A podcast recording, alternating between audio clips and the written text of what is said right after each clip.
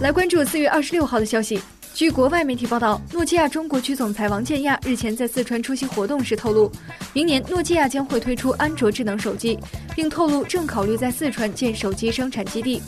王建亚四月二十三号前来参加二零一五中外知名企业四川行在活动中表示诺基亚看重四川的产业链及快速的经济增长态势但是否在四川建手机生产基地还需要评估。